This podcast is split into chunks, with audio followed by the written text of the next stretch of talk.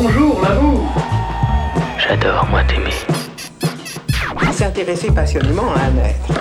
Au sens étymologique, curieusement, c'est souffrir. L'amour, même si on se raisonne, on peut pas s'en empêcher. Apprendre à aimer, c'est cela la règle de vie d'une société heureuse. J'ai ta main dans ma main. J'ai tes yeux dans mes yeux.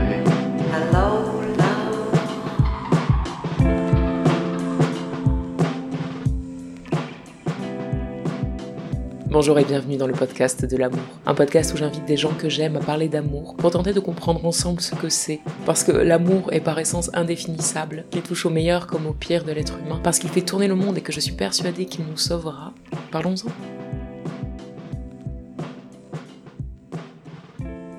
La première fois que j'ai vu Inès, elle était en terrasse avec une amie à moi. Elle déjeunait. Et de loin, même de loin, je me suis dit, mais c'est la femme. La femme, quoi. Celle qui assume entièrement sa féminité comme sûrement jamais je n'oserais le faire. Peau caramel, coupe au carré parfaite, rouge à lèvres carmin en place, yeux de biche, chemisier transparent et talons de 10. Inès, elle en jette, c'est sûr. Mais au-delà de l'apparence, j'ai été frappée par son assurance, son sourire toujours présent et sa grande détermination.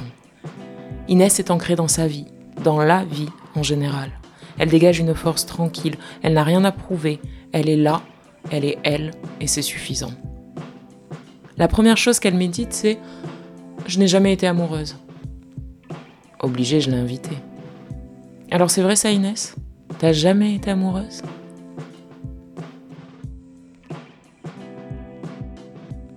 Bonsoir Inès. Bonsoir. Merci euh, d'avoir accepté mon invitation euh, à venir parler d'amour. Bienvenue dans ma cuisine. on ne se connaît pas, on s'est rencontrés récemment, Ouais. mais euh, je me souviens quand je t'ai parlé du projet, une des premières choses que tu m'as dites, il me semble, c'est que tu n'avais jamais été vraiment amoureuse. Oui, c'est vrai. Comment on sait ça? Euh, c'est une bonne question, comment on le sait? On le sait parce que... hum, Bah parce que on croit qu'on est amoureuse. Ce qui fait qu'on croit, c'est que on se prend des portes, on se mange des, euh, on se mange des portes, et puis euh, on se rend compte que quand il y a plus de souffrance que de, de bonheur, euh, de simplicité, de plaisir, c'est pas l'amour en fait. Mais ça, c'est dans le cadre d'une relation... De couple, Oui, ouais, mais parce que tu peux toi seul ressentir un sentiment amoureux. Les souffrances sont causées dans- par le rapport à l'autre. Oui, ça c'est vrai. En revanche, je trouve que hum, je le sais parce que effectivement, au-delà de toute cette souffrance qui peut être un socle de de, de, plein de choses et de sentiments, de ressentis en tout cas intérieurs, il n'y a pas de, il y a peut-être pas cette connexion en tout cas que tu attends et en tout cas que moi j'attends. Et il n'y a pas cette connexion, ça veut dire que il y a un déséquilibre en fait qui fait que soit euh, la personne t'aime trop et tu dis ben en fait moi j'ai pas en face tu vois euh, euh, ce ressenti aussi et autant d'amour qu'elle a à un moment donné, euh, ou soit c'est l'inverse, et toi t'as d'un coup trop d'amour à donner et tu sens qu'en face euh, il y a ça, ça donne pas le change en fait, tu vois, et il y a Mm. pas de il y a pas ce, ce retour et c'est là où moi j'ai jamais connu cet équilibre en tout cas qui dit Ok, là je suis avec euh, quelqu'un, je suis posée, j'ai pas à réfléchir, je peux être moi-même, euh, dire ce que j'ai envie, etc. Et avoir une facilité, une simplicité, tu vois, de sans être dans la frustration d'une façon ou d'une autre. Mais t'as quand même été dans des états amoureux. Oui. Ah, voilà. non, mais c'est intéressant parce que je trouve que ça questionne vraiment, effectivement, est-ce que l'amour, il existe en tant que tel? Et euh, sans réciprocité euh, dès lors qu'il est juste euh, vécu et ressenti. Enfin, moi, là, quand tu me dis ça, je me dis, mais pour moi, euh, elle a déjà été amoureuse. Mais cet amour n'a pas pu s'incarner dans une relation, dans la relation idéale, dans la relation que, dont tu aurais envie, en fait. Oui, en fait, effectivement, il y a, y a de ça. C'est-à-dire que hum, je, je, quand je t'ai dit que j'ai jamais été amoureuse, c'est-à-dire que moi j'ai ressenti quelque chose au fond de moi effectivement de très fort.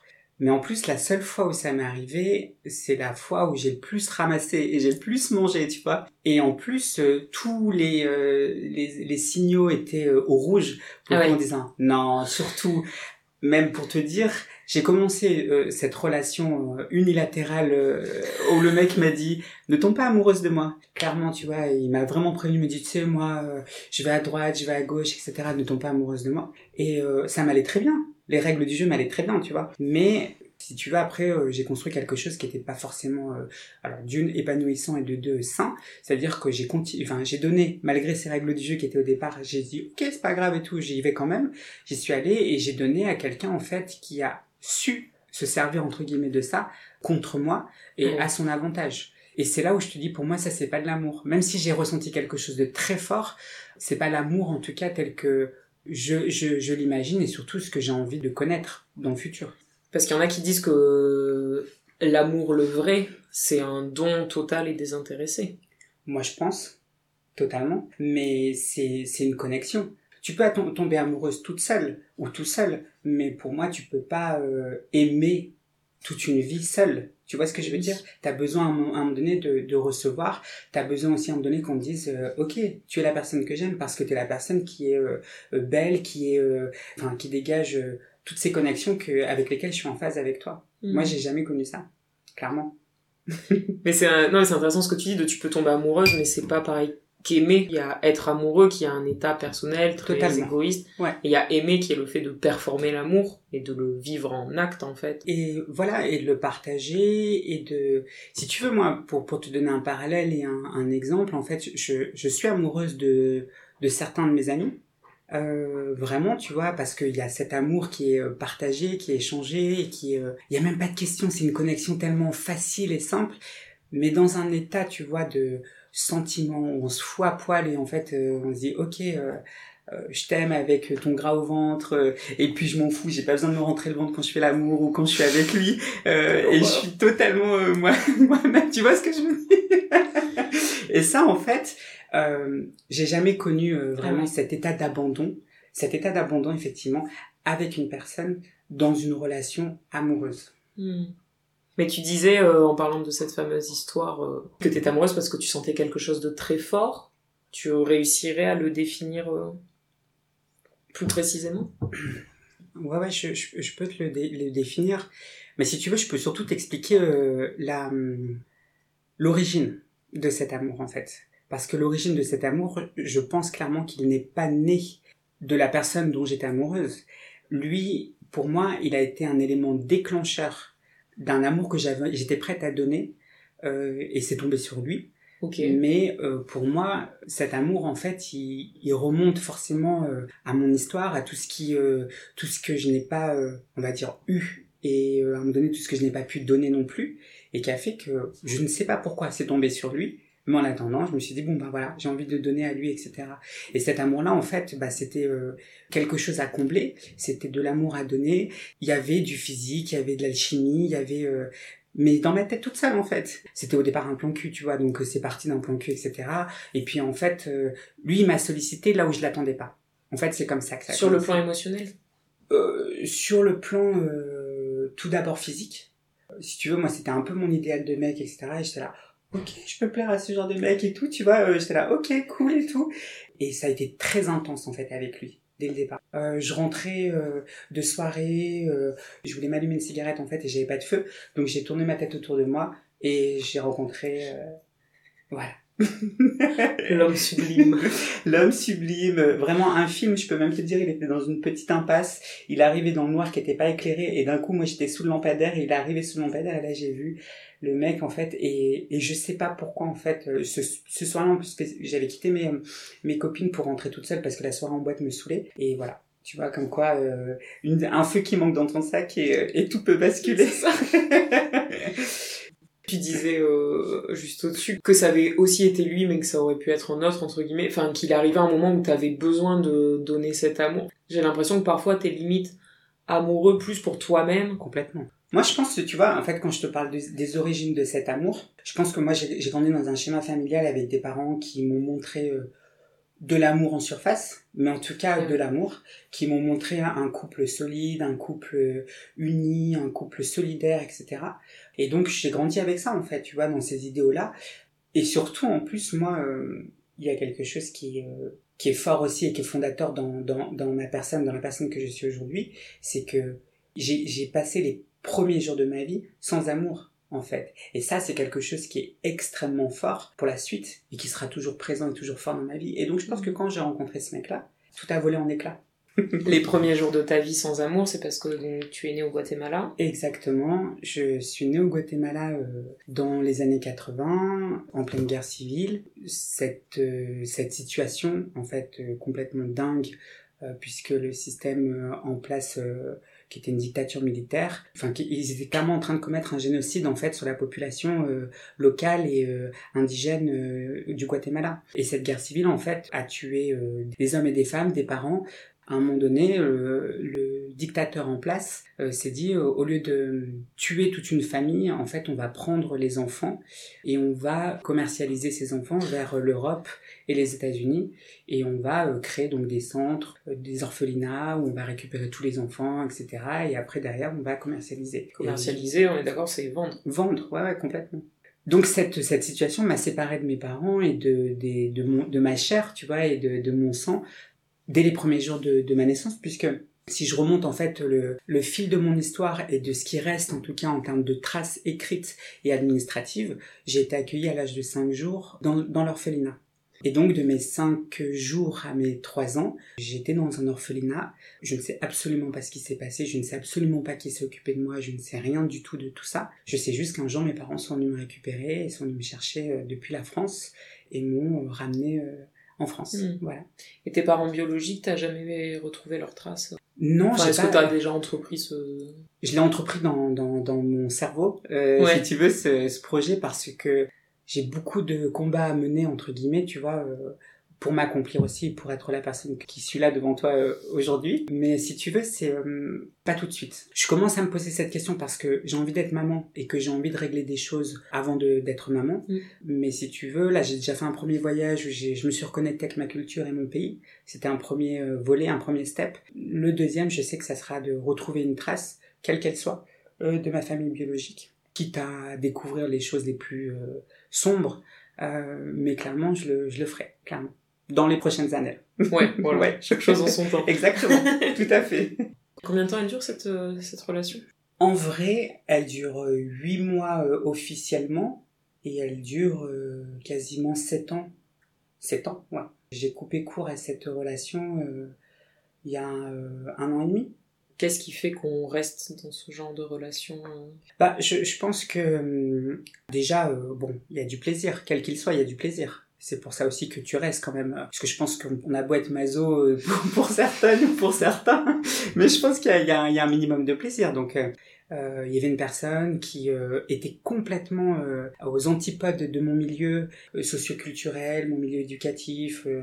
voilà, moi j'ai grandi dans une famille en province, d'une classe moyenne, de parents blancs. Quand j'arrive à Paris et que j'ai 20 ans, je comprends pas trop en fait ce monde-là, si tu veux. Et après, je me suis adapté très vite et je l'ai adoré. J'adore Paris et, et, voilà. Et lui, en fait, c'est un mec de banlieue. vraiment, comme je dis, moi, je suis dans un environnement professionnel où euh, il y a très peu de personnes euh, issues de l'immigration ou en tout cas autres que blanches, etc. Donc euh, finalement, tu vois, de mon, de mon milieu éducatif et d'enfant, j'ai continué en fait après une école de commerce social, j'ai continué dans un milieu où finalement tu comprends, tu, tu, tu vois pas trop les choses, t'as des, as des œillères, tu vois. Mhm. Et quand j'ai rencontré cette personne-là, j'avais 30 ans, j'avais envie d'ouvrir ses œillères. Et c'est ce qui a fait que je me suis intéressée aussi à lui parce que avait, il y avait un échange intellectuel qui était dingue. Lui était, il est musulman, il est africain, et moi je trouvais ça riche en fait. L'échange était riche, tu vois, à tout point de vue, vraiment. Il y a cette notion de plaisir en fait, tu vois, qui, est là et tu, ça pas mal de cases et tout, et puis tu te dis bon bah ok très bien, euh, je passe des super bons moments. Un petit peu comme ces histoires qui sont un peu toxiques. Forcément les débuts sont sont géniaux, ils sont géniaux, même s'il y a des, des signaux d'alerte, t'as pas envie de les voir à ce moment-là. C'était quoi les signaux d'alerte?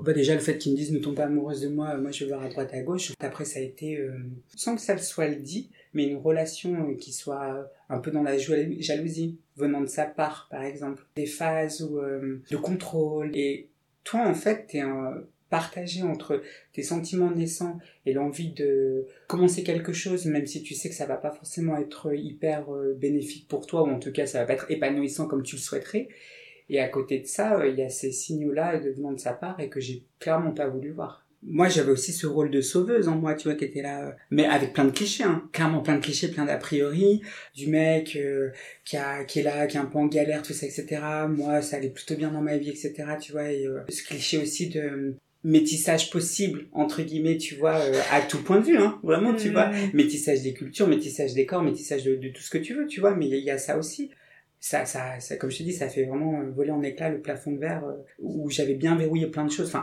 j'avais pas forcément verrouillé, mais mon éducation et mon, mon environnement m'avaient mis dans une bulle à laquelle euh, j'étais pas du tout prête au cas où ça, ça se passe pas comme prévu, tu vois. Ouais. ça s'est passé comme ça avec lui. Et c'est clair que aujourd'hui, mon rôle de sauveuse, c'était aussi ce qui me faisait aller dans cette, dans cette relation. C'est terrible, c'est ce fameux syndrome de l'infirmière. Complètement. Euh, l'espèce de, superwoman euh, qui se réveille et qui dit mais bien sûr je peux gérer ma vie, je peux gérer mes plans cul, je peux gérer mon couple, je peux gérer euh, ma famille, je peux gérer plein de choses, tu vois. Clairement, hein, je pense qu'on l'a toutes, enfin on l'a toutes, en tout cas pas mal. c'est ancré en nous. Après, on le développe, on le développe pas, et aussi parce qu'on rencontre les bonnes personnes qui nous font activer certaines choses et d'autres pas. Et, et moi, vraiment, je pense que j'ai fait ma crise d'ado aussi avec lui. Ouais, je pense que j'ai fait ma crise d'ado avec lui, c'est-à-dire que moi, j'étais la petite fille parfaite, euh, l'enfant parfaite pour mes parents. Euh. Avant de rencontrer cette, euh, cette personne, moi, je suis restée huit ans en couple. Il y avait des projets de mariage, etc., tu vois, avec, avec une femme. Donc, si tu veux, j'ai suivi un schéma. Alors, du coup, c'est dire traditionnel, mais non. il faut expliquer. Là, je pense qu'il va falloir expliquer. Et voilà, c'est pour ça que je, te disais que ça fait appel à, à, plein de choses. Mais euh, j'ai fait ma crise d'ado parce que euh, quand j'ai rencontré cette personne, en fait, il a appuyé sur un bouton que même moi je n'imaginais pas. C'était mon identité de genre, clairement, tu vois. Et, euh, et donc forcément, euh, pour revenir avant ça, pour expliquer aussi, en tout cas, euh, moi j'étais euh, identifié comme euh, un homme cisgenre et donc j'ai suivi un schéma très tradit de j'ai 20 ans, je me mets en couple, j'ai même pas connu les amusements, les trucs, etc. Tu vois, et enfin les amusements, une vie de de, 20, de, de la vingtaine en fait, mm. tu vois, où j'aurais pu vraiment m'éclater. En plus, j'aspirais qu'à ça à mes 17-18 ans et en fait, de manière très automatique et très schématisée, je suis rentrée dans ce moule, je me mets en couple et je reste 8 ans avec euh, mon ex. Donc oui, en plus dans un schéma hétéro. Euh, Complètement, ouais. Mais t'étais amoureuse quand même de cette, euh, de cette femme?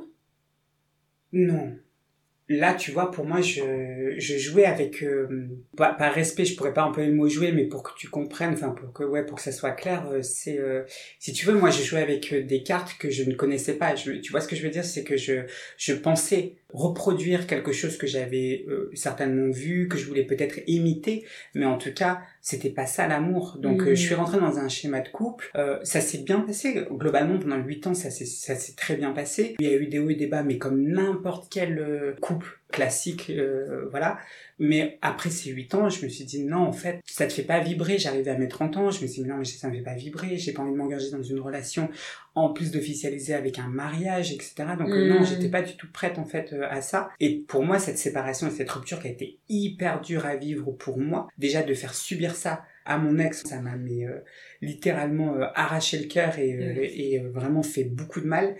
Et il m'a fallu deux ans pour remettre un peu les choses d'aplomb, mm. pour euh, me dire ok maintenant euh, qu'est-ce que tu veux, qu'est-ce que où est-ce que t'en es, etc.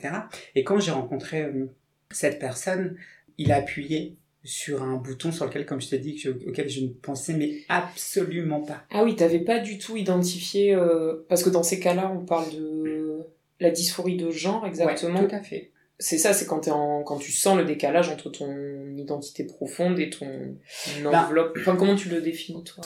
Tu, tu, as raison, c'est-à-dire qu'effectivement, il y a une inadéquation entre ton sexe assigné à la naissance et le genre qu'on t'attribue, ou en tout cas que la société t'attribue. J'ai été dans, clairement dans un rôle qu'on on, m'a dit, bon, bah, écoute, euh, voilà, c'est ça un homme, j'ai eu des injonctions de la part de ma famille, de l'école, de, du système éducatif, de tous les systèmes en fait dans lesquels euh, on est aujourd'hui euh, dedans moi, j'ai jamais su vraiment ce que c'était qu'être un homme. Et dans cette relation de 8 ans, je suis tombée sur une personne qui était complètement, qui n'a pas vu euh, ce que je pouvais dégager parce que j'avais une apparence, si tu veux, c'était assez dingue.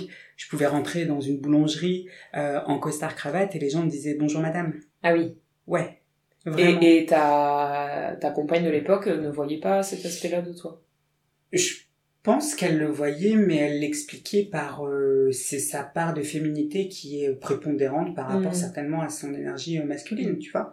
Et c'est pour ça que si tu veux, euh, il y a des petits moments comme ça dans la vie, Mm. comme ces anecdotes dans des commerces, mais comme il y en avait plein d'autres, tu vois, de trucs qui me rappelaient en disant mais en fait, moi je me posais pas de questions, mais il y avait quand même l'entourage qui qui faisait qu'à un moment donné c'était mais attends. euh, Bonjour madame, tu vois, je rentrais, mais putain, j'ai j'ai une cravate, j'ai un costume en fait Mm. et j'ai les cheveux courts. Enfin, on- pour le coup, je correspondais bien au stéréotype de ce que, ce que la société veut comme un- quand on, on est un homme.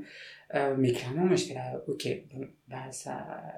Et ça, ça va durer euh, même quand j'étais en couple, etc. Tu vois. Mais par contre, mais c'est- ça te questionnait pas non plus plus Pas que ça. tout. Enfin ouais, t'ouvrais Mais pas. pas du tout. Ah ouais. Moi, si tu veux, ça. En fait, ça me questionnait pas parce que on m'a clairement, enfin, parce que je n'ai jamais, jamais, jamais compris ce que c'était qu'un homme. Voilà. D'accord. Et ça depuis toute petite. Donc euh, à l'école, euh, mon énergie en tout cas attirait bien plus les filles que les garçons. En tout cas, ce qu'on peut, on a envie de nommer des Mm. garçons et des filles. Donc euh, moi, j'étais entourée de copines. Après, euh, j'avais euh, quand même quelques potes euh, garçons et tout, mais euh, c'était très rare.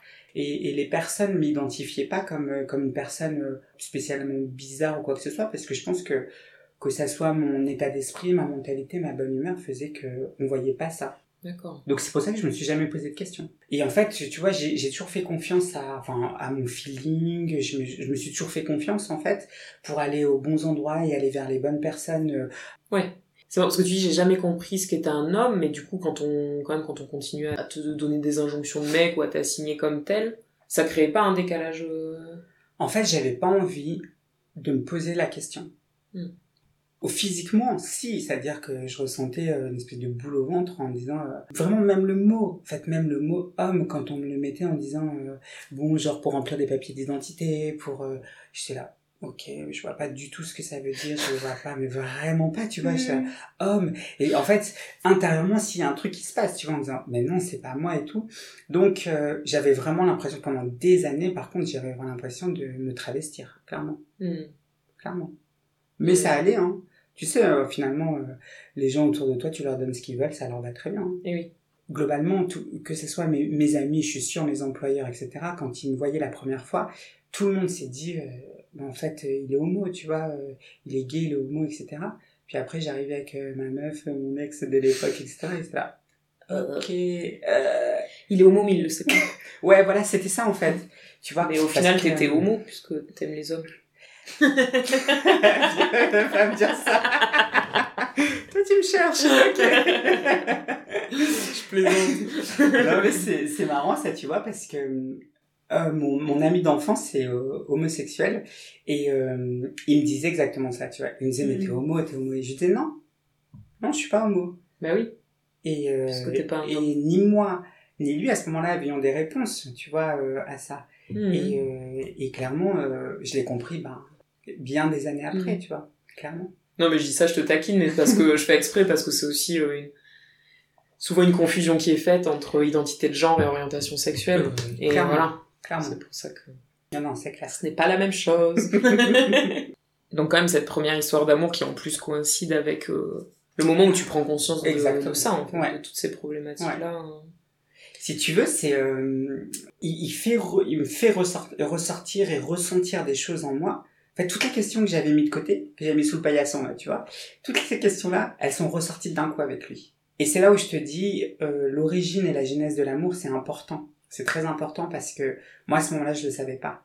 Donc, je me suis allée dans une voie, j'ai ouvert euh, une porte dans laquelle, en fait, il y avait quand même plein de signaux à l'entrée qui disaient non, rentre pas dans cette porte, etc. Mais je l'ai prise quand même. Dans tous les cas, j'avais besoin de, de prendre cette porte. Et comme je le dis souvent, cette histoire, en fait, elle a été intense. Pour moi, c'est pas une histoire d'amour, mais elle m'a, elle a été fondatrice. Elle a, elle a posé des bases de plein de choses.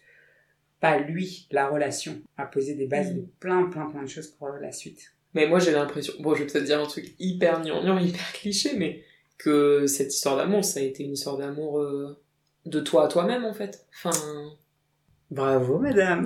Bravo. Vous pouvez vous allonger, les 70 balles, pas de problème.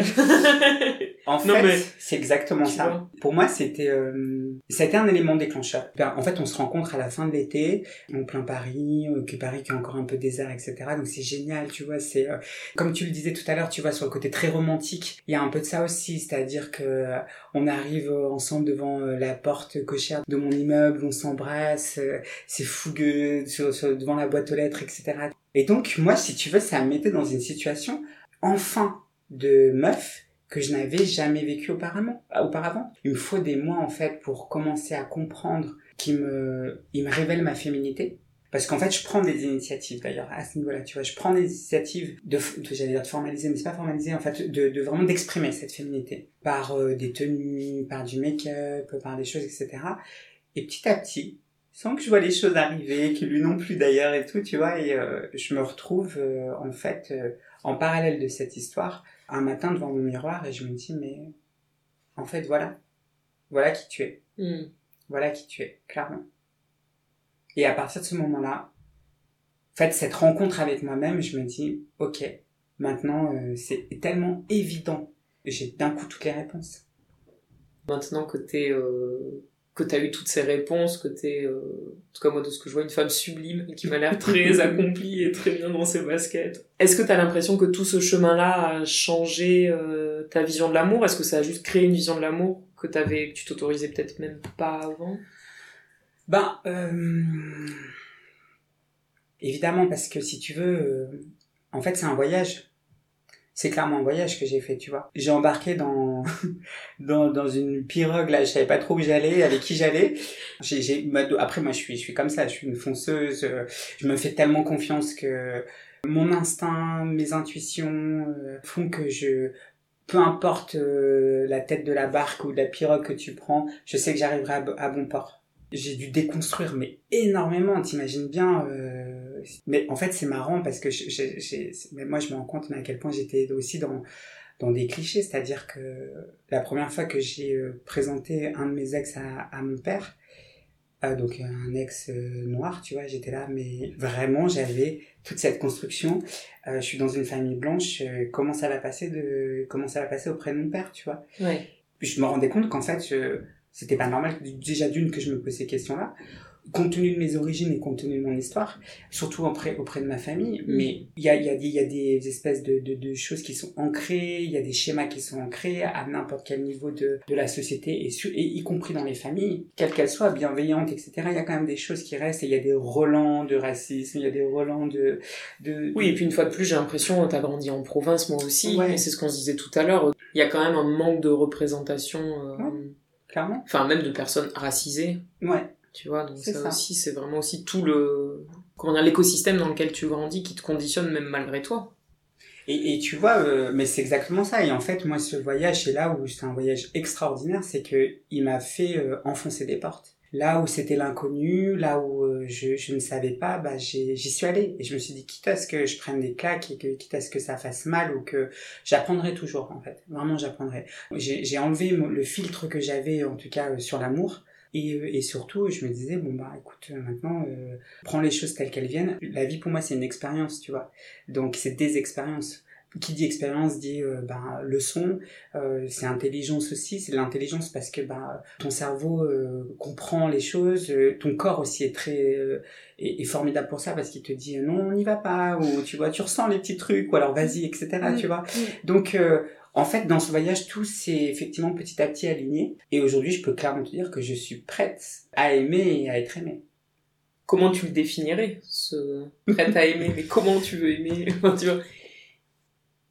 En fait, bon, c'est un peu c'est un peu téléphoné ce que je vais dire, mais euh, en fait, je suis con- convaincu d'un truc, c'est que dans, dans nos corps qui sont quand même des milliards de particules et, et d'énergie qui, qui véhiculent, etc.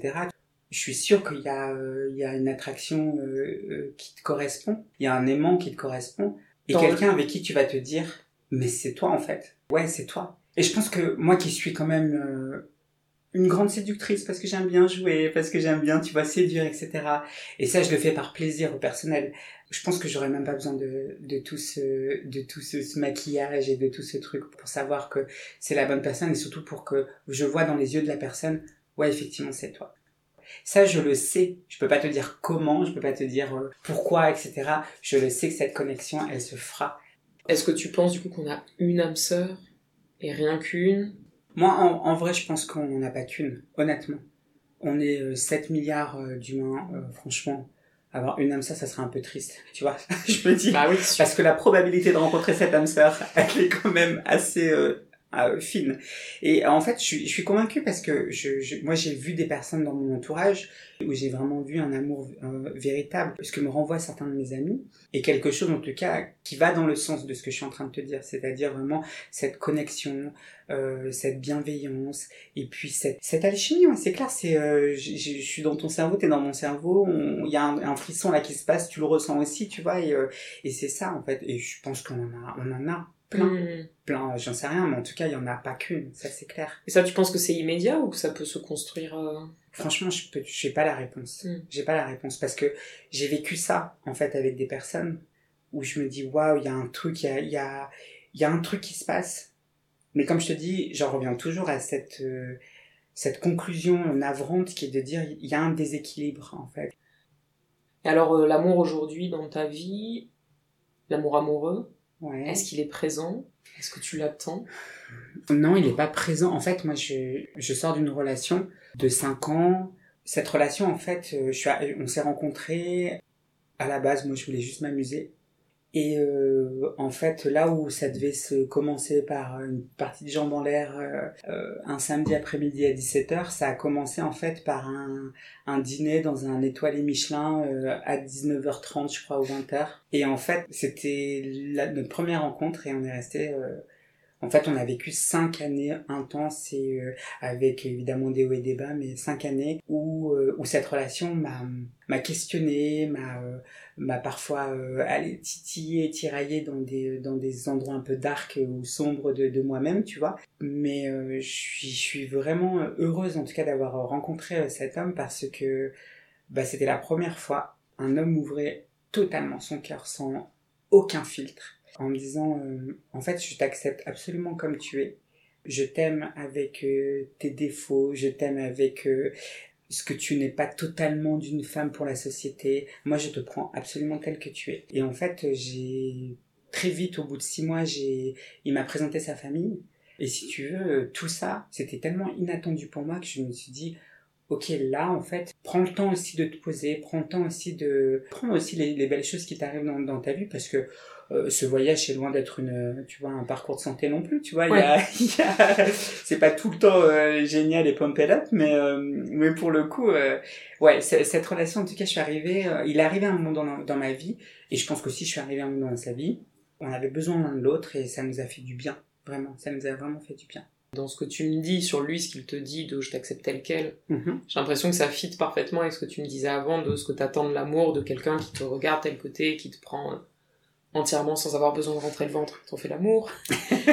et là, c'est ce qui se passe avec ce mec, et pour autant, euh, tu dis, c'était pas vraiment, c'était pas de l'amour. Bah, euh, oui, parce que j'ai, j'ai vu des facettes et des personnalités de mon ex, en fait, qui m'ont éteint cet amour petit à petit je suis, je une enfant en fait, tu vois, tu me donnes, tu me donnes de l'amour, je sais, ok, vas-y, je prends, je prends l'amour, etc. Et puis, euh, quand je dis je suis une enfant, c'est avec toute la, raison que je peux avoir en te disant ça, c'est-à-dire que je prends les choses et je prends la vie, et en l'occurrence l'amour, de façon insouciante et euh, presque innocente, parce que je me dis, attends, là on est dans un sentiment qui est tellement fort et tellement puissant, pourquoi te méfier? Pourquoi tu devrais te méfier en fait de l'amour? Tu dois pas te méfier de l'amour, tu mm. vois ce que je veux dire? À la base, tu dois le prendre tel, tel que tes parents ont pu te le donner quand tu étais enfant, tel que ton frère ou ta sœur a pu te le donner aussi, une autre forme d'amour certainement, ou ta famille, ou tes amis, etc. Tu vois Et en fait, tu te rends compte, et moi d'ailleurs dans, dans plein de mes relations, bah il y a toujours un, un moment déceptif. Et moi, si tu veux, comme je te disais, en commençant par ce que je n'ai pas dans ma vie, tout de suite ça me rappelle ça. Ça vient rappeler des trucs en me disant euh, ah ok là je suis déçu mais ça me fait très mal. Ça me fait très très mal en fait d'être déçu tu vois. Et j'ai pas cette euh, intelligence peut-être de, de passer outre ou cette force de passer outre et de et donc euh, c'est un amour qui a été très intense. C'est un amour qui m'a épanoui qui m'a donné beaucoup mais c'est un amour qui s'est éteint petit à petit parce qu'aussi euh, moi j'ai évolué parce que dans mon voyage aussi j'ai continué à grandir et à évoluer et que j'ai pris une direction finalement qui n'était plus conforme à celle que qu'on s'était fixé au début. Tu m'avais parlé aussi d'un livre que tu écris, si j'ai bien compris, qui s'appelle De l'amour. Après mon voyage au Guatemala, donc je suis partie au Guatemala en janvier 2020. Euh, je suis revenue de ce voyage, franchement, mais plus détendu que jamais. J'étais euh, alignée avec moi. J'avais retrouvé euh, et mes terres, et ma culture, et mes racines. J'en ai pleuré en partant parce que ça m'a arraché le, le cœur de partir physiquement de ce pays, qui est magnifique au demeurant c'est des volcans, c'est des lacs immenses, c'est euh, de la végétation, c'est des sites euh, mayas, euh, tu vois, euh, encore dans les dans dans dans la forêt. ouais, c'est dingue en fait, c'est dingue, je te jure. Et, et les couchers de soleil et les levées de soleil sont incroyables, mais vraiment incroyables. Et en fait, quand je suis revenue de ce voyage-là, 15 jours après, on nous annonçait le confinement. Je me suis aussi un peu justement posé avec moi-même dans ce retour en France, dans ce retour dans cette société, dans ce pays euh, avec lequel je suis pas forcément en face sur tout.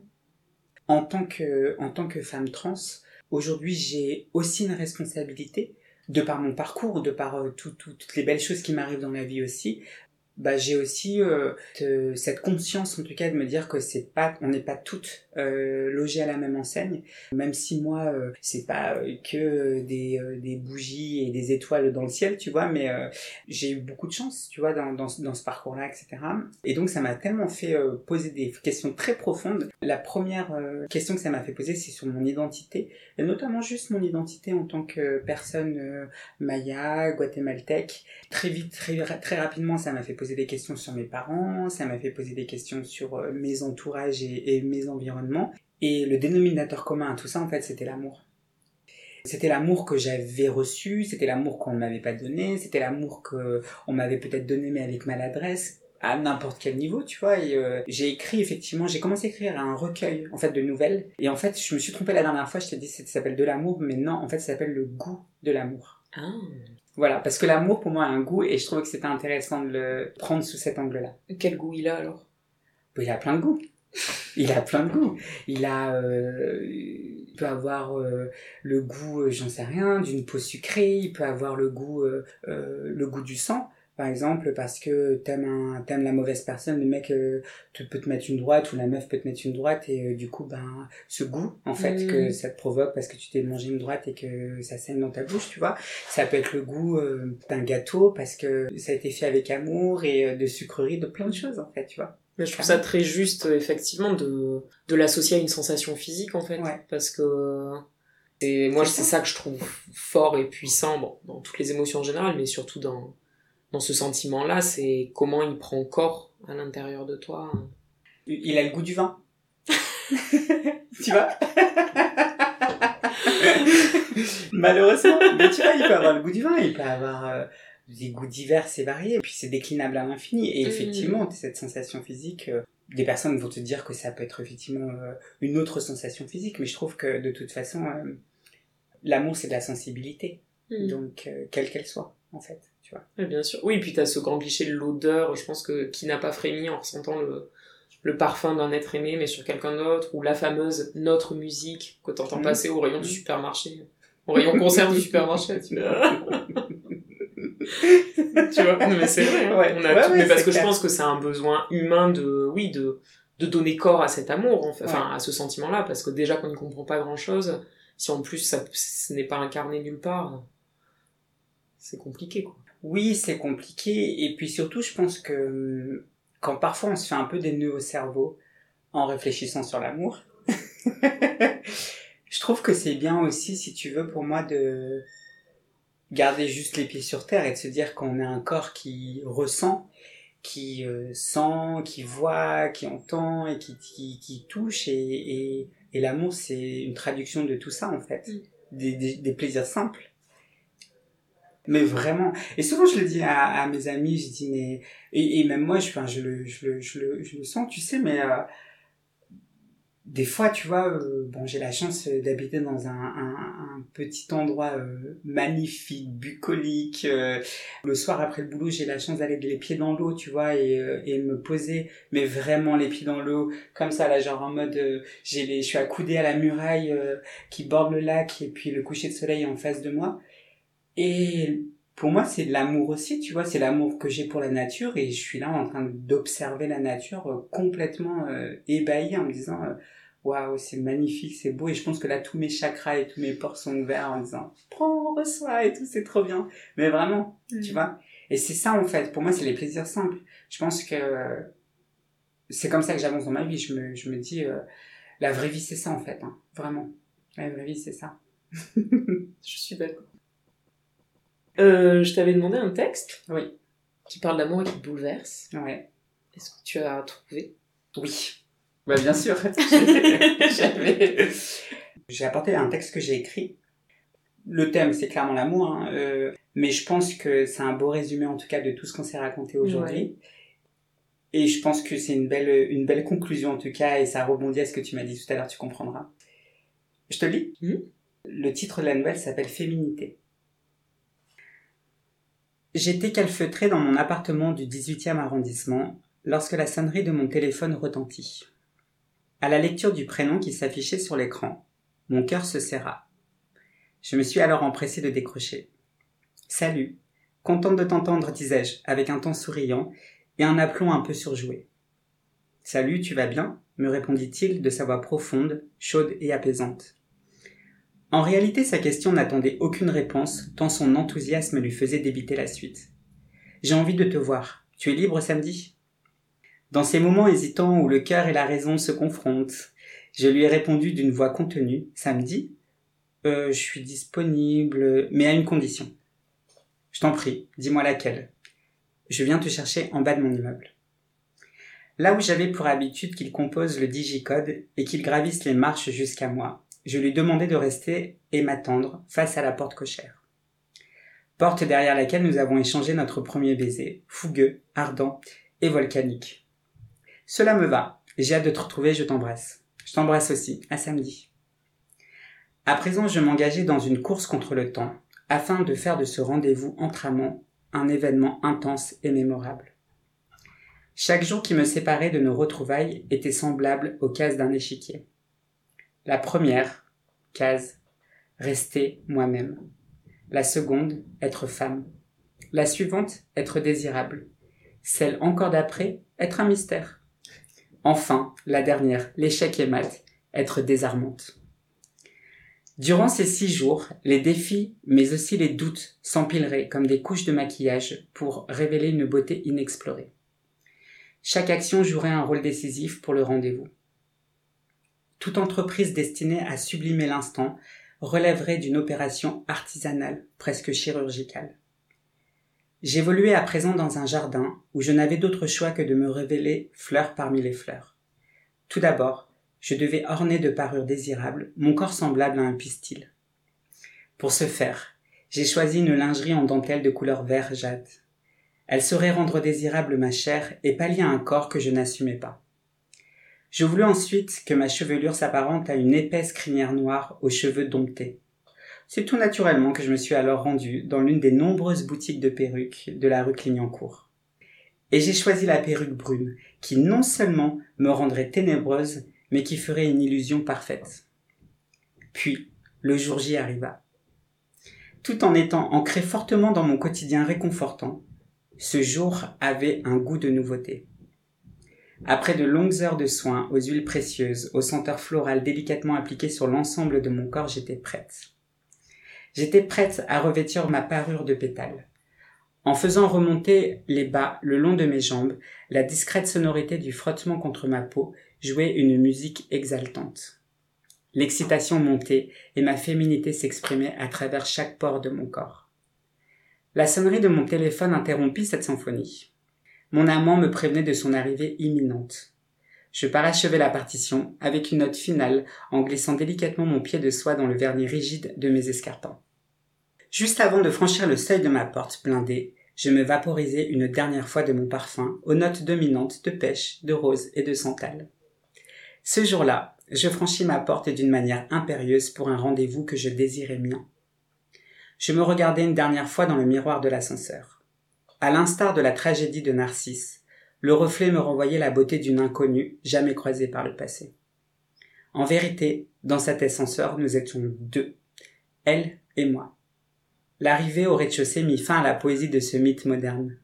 Entre l'ascenseur et la porte cochère, un long couloir se dressait. Je m'imaginais quelques instants à la place d'un mannequin qui défilerait pour la première fois sur un catwalk. J'étais partagé entre une immense fierté et une peur indescriptible, quasi paralysante. J'avançais, conquérante, avec une peur aux tripes que je peinais à dissimuler. Je savais au plus profond de moi-même que je prenais le risque de m'exposer à une réaction que je ne voudrais jamais. Dans le regard de mon amant, je saurais instantanément si je remportais la partie, ou au contraire, si elle s'arrêtait là pour moi, telle une reine déchue et guillotinée. Je gonflai mes poumons une dernière fois et j'ouvris la porte. Il était là, de l'autre côté, droit et à l'attitude presque impatiente. Ce soir du 21 juin, alors qu'on célébrait l'été et la fête de la musique dans les rues de Paris, moi je célébrais la vie. J'entamais alors une ode à la féminité. Mes lèvres pulpeuses, aux teintes nues des rosées, laissèrent s'échapper un bonjour à la musicalité féminine à peine audible. L'intensité de mon regard amplifié par un smoky parfaitement exécuté le désempara. Ses yeux s'écarquillèrent au fur et à mesure qu'il me contemplait, de la pointe de mes cheveux à celle de mes escarpins. Waouh, je te reconnais pas. Tu es magnifique. C'est à s'y méprendre. Tu es une femme, me glissa-t-il, hébété dans le bâillement de la porte cochère. En réalité, ce soir-là, je compris que j'avais remporté la partie, et que je mettais un point final à trente-deux années d'errement. Désormais, je cessais de me travestir en un homme que je n'ai jamais été, et dont je n'appliquais que très maladroitement les codes. En réalité, ce soir du 21 juin, j'avais rendez-vous avec moi-même. Et vous, avec qui avez-vous rendez-vous? Merci beaucoup. Trop bien. Merci à toi en tout cas. C'est effectivement une très belle conclusion. Est-ce que malgré tout, il y a quelque chose que tu voudrais rajouter, qu'on n'aurait pas abordé? Non, franchement, je pense que... Peut-être une dernière chose, parce que je... aux personnes euh, trans et non-binaires qui peuvent écouter, et euh, à nos alliés, euh, à tous nos autres alliés, sans les nommer et sans les cataloguer, l'amour, je est accessible, quel que soit en fait euh, notre genre, notre apparence, euh, notre gras au ventre, euh, nos... non mais vraiment, et, et, je pense que arrêtons peut-être un, un, instant de de nous faire des nœuds au cerveau et surtout écoutons les signes que la vie nous donne quand il y a une pirogue devant devant nous, prenons-la. Vraiment, prenez cette pirogue. bah voilà, je n'ai rien de plus à dire. Merci beaucoup, Inès. Merci à toi.